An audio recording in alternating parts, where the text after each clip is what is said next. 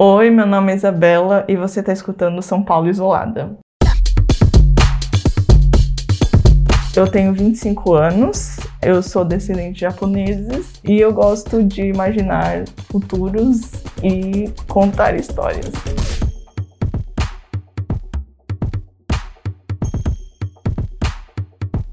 Eu tenho 1,62, é, o meu cabelo tá bem curto, é, meu cabelo é preto, o meu olho é bem puxado, meu nariz é de batata, que enfim, eu acho que eu puxei da minha avó, e é isso.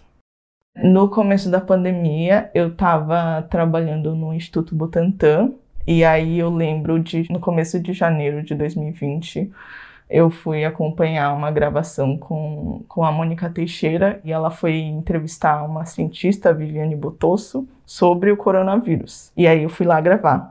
Eu, eu já tinha visto notícias de que estava acontecendo na China e tal, estavam fechando tudo.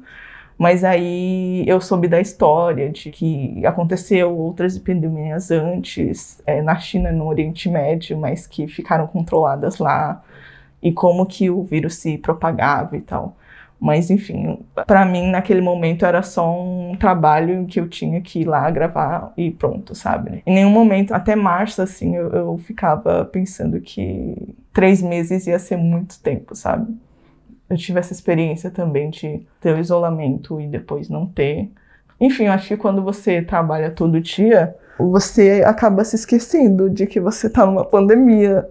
Parece que fica mais natural, porque você tem um monte de coisa para fazer. E aí você não pensa muito no que a gente tá vivendo, sabe? E aí quando esse ano eu parei para ficar em isolamento, foi quando de novo bateu essa questão desse momento histórico que a gente tá vivendo, assim.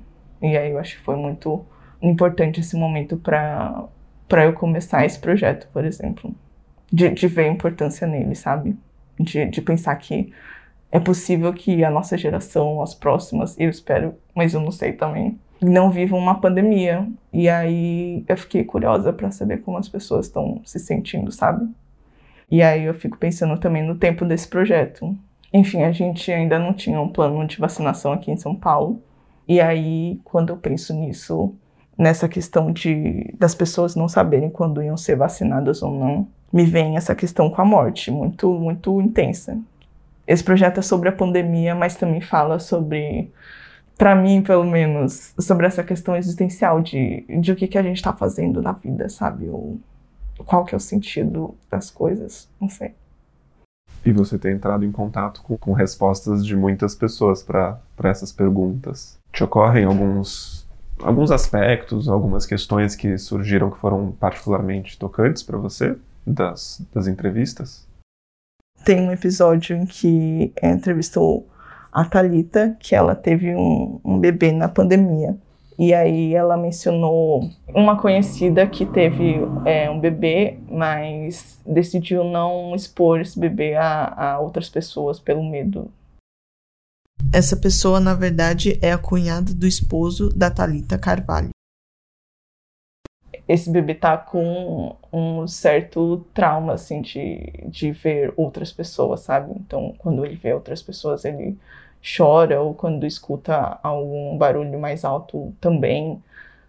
E aí eu fico pensando muito nessa, nessa questão de, de como isso vai refletir, e já tá refletindo assim mais pra frente, sabe? É, nessas crianças principalmente, e nesses jovens também, de, de terem essa síndrome da gaiola, assim. Mas uma coisa que eu fiquei pensando muito sobre o nome desse projeto, se chama São Paulo Isolada, enfim, vários momentos aconteceram das pessoas falarem a palavra isolada. Teve três momentos que chamaram a minha atenção. Teve um momento de um amigo meu, que é o Guilherme. Ele mora no 11 andar. E aí ele falou que, enfim, isso fazia com que ele se sentisse isolado e que ele sentisse que ele tem uma visão muito limitada do que está acontecendo. Teve esse momento teve um momento com uma entrevista com, a, com uma amiga que se chama Tabita Said. E aí a gente estava conversando sobre a questão da mulher no mercado de trabalho. Aí ela chegou a falar que a sociedade isola essas mulheres porque a gente não vê tantas mulheres em cargos de liderança. E num outro contexto foi numa entrevista com o Carlos Jared, que é um cientista que eu conheci no Butantan. Aí ele estava falando do, acho que no pós-doc dele de história da medicina, ele estava analisando o período lá da é, revolta da vacina, em que estava acontecendo a higienização do Rio de Janeiro. Eu estava falando dessa sociedade escravocrata que a gente vive, sabe? Que isolou as pessoas negras para as periferias. E aí eu fiquei pensando nesses contextos de como, apesar de, do, do nome falar sobre a pandemia de São Paulo isolada, também fala sobre o quão doente é a nossa sociedade e do quão ela já isola muitos grupos, assim, em bolha, sabe? E o quão isso é nocivo, assim. Tá ali invisível o tempo todo, não é um vírus, não chega a ser uma questão sanitária, mas é uma questão social que afeta todo mundo, sabe? E pensando na tua história, que sentidos essa, essa palavra isolada ganhou para você ao longo do projeto? Para mim, esse isolamento entra numa questão até um pouco, quer dizer, muito pessoal, porque dessas mudanças da pandemia, na maioria do, das pessoas, eu acho que a pandemia impactou elas para que elas enxergassem coisas que estavam dentro delas, assim. No geral, eu acho que é isso. E aí, no meu caso, eu sinto que essa mudança está sendo para que eu saia do meu isolamento porque eu sempre, eu sempre tive uma dificuldade enorme em me socializar com outras pessoas. Era muito automático eu, eu fugir dessas interações e ficar no meu isolamento na minha cabeça, sabe? E aí eu sinto que tudo que aconteceu, assim, cada, cada processo que foi acontecendo comigo ao longo dessa pandemia, tá fazendo com que eu me volte mais pro mundo e consiga, enfim, sair da minha cabeça e, e tentar compartilhar o que acontece dentro dela com outras pessoas, sabe? E aí eu acho que tem tudo a ver com, com esse projeto de, de falar sobre isolamento. É, tá sendo muito, muito profundo, assim, essa mudança interna. E, e eu acho que ter trabalhado no Butantan também entra muito nesse processo, porque eu, eu, sinto que eu fui muito, muito, muito privilegiada por estar por tá perto de pessoas que estavam trabalhando e dando sangue para a gente sair dessa, sabe? Eu acho que esse ponto de vista nesse, nesse período da pandemia fez com que, inclusive, eu tivesse, e eu sinto que ainda tenho um pouco, mais de esperança, sabe? Num cenário pós-pandemia, assim. Apesar de, de, às vezes, eu me pegar pensando que pensar em esperança no pós-pandemia sou até um, algo muito absurdo, assim relacionando com o documentário, o estudo clínico que se chama Projeto Serrana, ele estava acontecendo já no final do ano passado, que é um estudo clínico que nunca, nunca foi feito no Brasil. E aí eles pegaram uma cidade do interior de São Paulo, perto de Ribeirão Preto, e vacinaram a maioria da população para ver o efeito da vacina. Eles estavam documentando todo o processo. E acho que isso também me ajudou muito a começar esse projeto, porque eu lembro que, enfim, a minha função sempre foi mais técnica, de fazer uma foto ou gravar um vídeo, mas eu nunca tinha tido a experiência de entrevistar as pessoas. A minha primeira entrevista foi lá para janeiro. E aí eu lembro de ficar muito nervosa, assim. Quase como se eu, eu fosse fazer um teste. E aí, no, no fundo, descobri que eu gosto muito de fazer isso, sabe? Eu acho que é um dos projetos mais lindos, assim, que eu vou ver na ciência brasileira. Sei lá, eu vou ter a oportunidade de ter acompanhado tão perto, sabe? Isso mexeu muito comigo. E ver um estudo clínico tão complexo acontecendo no Brasil sobre o nosso governo que sempre negou a ciência, sabe?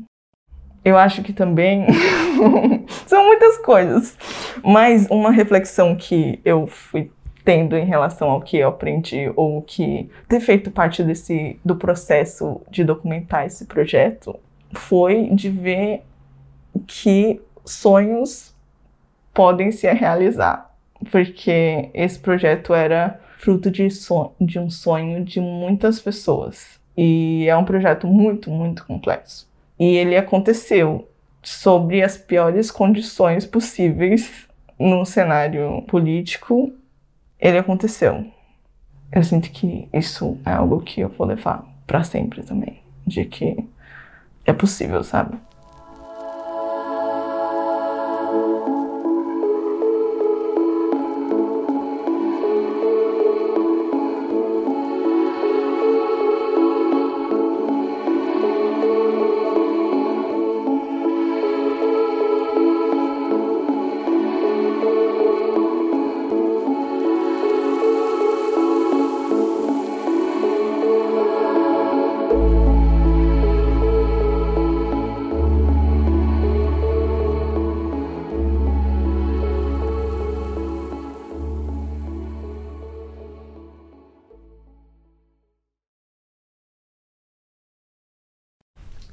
E como é que você vai sair dessa pandemia? Eu vou sair outra pessoa. Que, enfim, esse processo todo, assim, de eu me voltar para fora, é, eu fiquei muito pensando no tempo e sobre como eu quero viver esse tempo limitado que eu tenho nesse planeta. então, eu acho que eu vou sair mais consciente em relação a esse tempo do que eu quero fazer com ele, sabe? E das escolhas que eu vou tomar daqui para frente. Acho que fazer esse projeto também tá me dando um choque de realidade muito intenso em relação à responsabilidade que é ser jovem num momento como esse no Brasil. De, de pensar mais nesse coletivo e de pensar mais nesse futuro que vai ficar depois da minha morte, assim, ou desse futuro que está sendo construído agora, sabe? E como é que você vai sair deste projeto? Eu acho que mais forte, porque eu sinto que eu tô aprendendo muita coisa, que se eu não tivesse esse tempo para fazer esse projeto, eu não teria aprendido, sabe? Ou me dado conta mesmo. Eu agradeço muito, assim, ao universo por ter me dado a oportunidade de ter esse tempo e de rever pessoas que, que eu gosto e que eu admiro, sabe? E poder compartilhar essas experiências num momento tão difícil no país que a gente está vivendo. Acho que quando você conversa com pessoas que sabe, estão se preocupando com o que está acontecendo, estão se sensibilizando. Aí eu acho que a gente consegue ter uma dimensão maior de que a gente não está sozinho, sabe? De que tem muitas outras pessoas lá fora que não são negacionistas, que estão olhando para a questão política de uma maneira bastante séria e que estão se sensibilizando mesmo com todas essas mortes.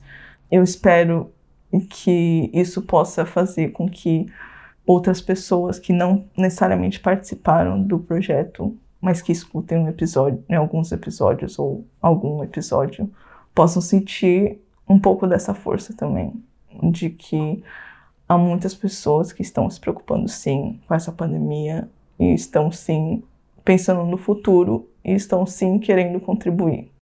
Por mais que seja muito pequeno, sabe, num contexto muito pessoal, eu acho que é muito importante a gente ter mais essa dimensão do ser humano mesmo, sabe? Isso faz com que a gente fique mais forte, é, nos fortaleça mesmo para para enfrentar esse pós-pandemia no Brasil, que eu acredito que vai ser bastante difícil e já está sendo.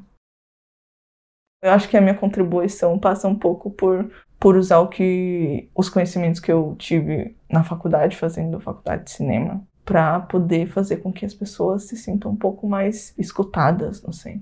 Talvez ter um momento catártico também, de poder se emocionar e realmente entrar na história para fazer com que elas reflitam talvez um pouco sobre a vida delas e sobre o que elas estão fazendo. E o que, que você quer para o seu futuro? Primeiro, eu quero ter tempo para viver as coisas que eu gostaria de viver. Que, enfim, eu me dei conta de que o tempo é a coisa mais valiosa que a gente tem. E eu quero contar essas histórias que faz com que as pessoas se sintam escutadas, sabe? Mesmo que à distância, assim. Porque eu acho que contar histórias tem um poder muito grande, sabe? Inclusive, eu vi um, um estudo científico que saiu recentemente na revista FAPESP. Foi feito pelo físico especializado em neurociências e educação, que se chama Guilherme Brockington, da Universidade Federal do ABC, junto com a equipe do neurocientista Jorge Moneto. E aí eles pegaram 80 crianças que estavam internadas numa UTI, na maior parte por problemas respiratórios, como asma e pneumonia. E aí eles dividiram essas 80 crianças em dois grupos. Em um grupo, eles participavam de uma brincadeira de adivinhação de charadas, e no outro, eles escutavam uma narração de uma obra infantil. E aí, depois, eles testaram essas crianças é. Eu vou ler aqui a matéria, que enfim, eu vou deixar no, no episódio. Minutos antes e depois de cada sessão, os pesquisadores pediam para cada criança indicar, em uma escala de 1 a 6, que nível de dor sentiam no momento e coletaram amostras de saliva para analisar a concentração de dois hormônios. O cortisol, que é liberado em condições estressantes, preparando o corpo para enfrentar dificuldades, e a oxitocina, que é produzida em situações de aconchego e favorece a criação de vínculos afetivos com outras pessoas. E aí eles analisaram depois que o grupo que escutou histórias, é, narrativas de obras infantis, fizeram com que o nível de oxitocina aumentasse mais do que do outro grupo. É, tipo, é uma questão fisiológica, sabe? E isso é muito louco pensar no quanto a gente ainda não sabe os efeitos da arte, da cultura no nosso corpo, sabe? Eu sinto que a arte e a cultura são quase como oxigênios, assim, pra gente poder imaginar outros futuros e aí ter a força para lutar para que esses futuros aconteçam, sabe? Eu acho que é um pouco isso.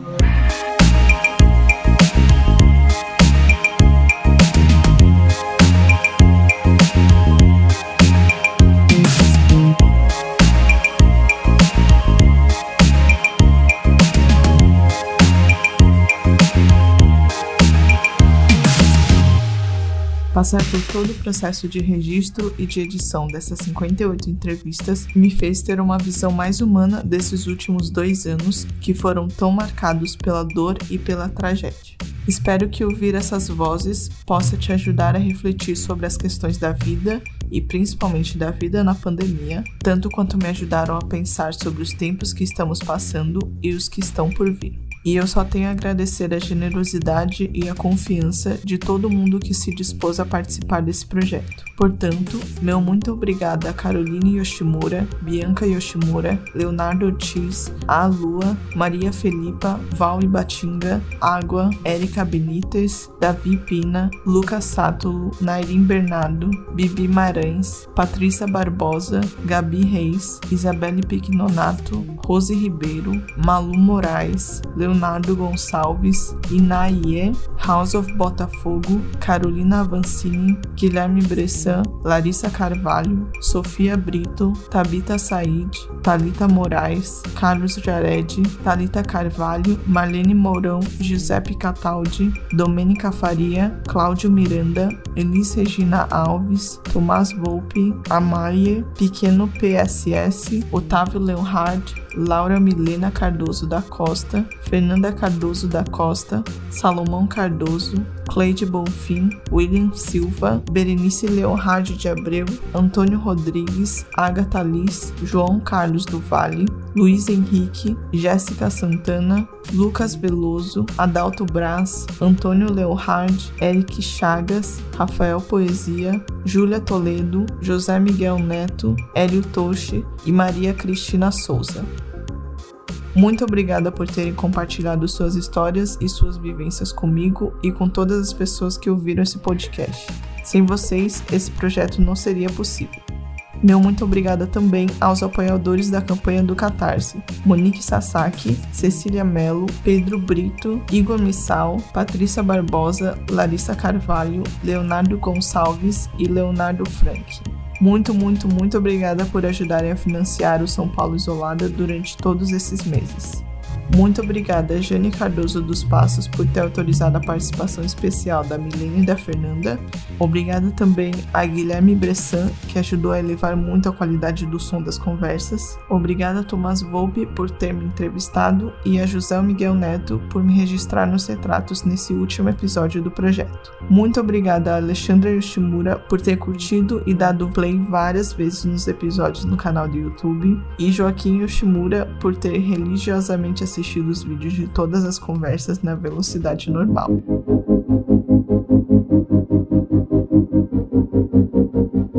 Espero muito que essas histórias possam ressoar por esses novos tempos que estão chegando. Como já estamos cansados de ver e de acompanhar, não vai ser nada fácil. Mas em qualquer século, década, ano, mês ou dia, sempre vai depender de nós, individual e coletivamente, tomarmos atitudes para mudar o nosso futuro e o futuro dos que estão à nossa volta. Talvez, se a gente diminuir a escala do futuro que nós queremos para o Brasil e para o mundo, as coisas possam ser um pouco mais igualitárias e justas do que a realidade que estamos vivendo agora. E o primeiro passo para isso é nos lembrar pelo que passamos no ano passado e do que estamos vivendo nesse ano de 2021. Hoje, enquanto esse off está sendo gravado no dia 11 de outubro de 2021, morreram 601.266 pessoas pela Covid-19 no Brasil. Um minuto de silêncio é muito pouco para o tamanho da tragédia e do luto que deveríamos estar vivendo nesse momento. Mas por hora, te convido a colocar esse áudio na velocidade normal, se você estiver ouvindo na velocidade aumentada, e a pensar em todas as brasileiras e brasileiros que morreram durante essa pandemia no Brasil. Gostaria de dedicar esse projeto às vidas que foram ceifadas pela Covid-19 no Brasil e a todos os amigos e familiares que ficaram para lembrar e contar as histórias de todas essas pessoas. Não há, e não sei se haverá silêncio suficiente para tamanha tragédia, mas que esse luto seja vivido e lembrado para sempre no futuro e que tudo o que estamos sentindo se transforme em força para esse retorno no pós-pandemia.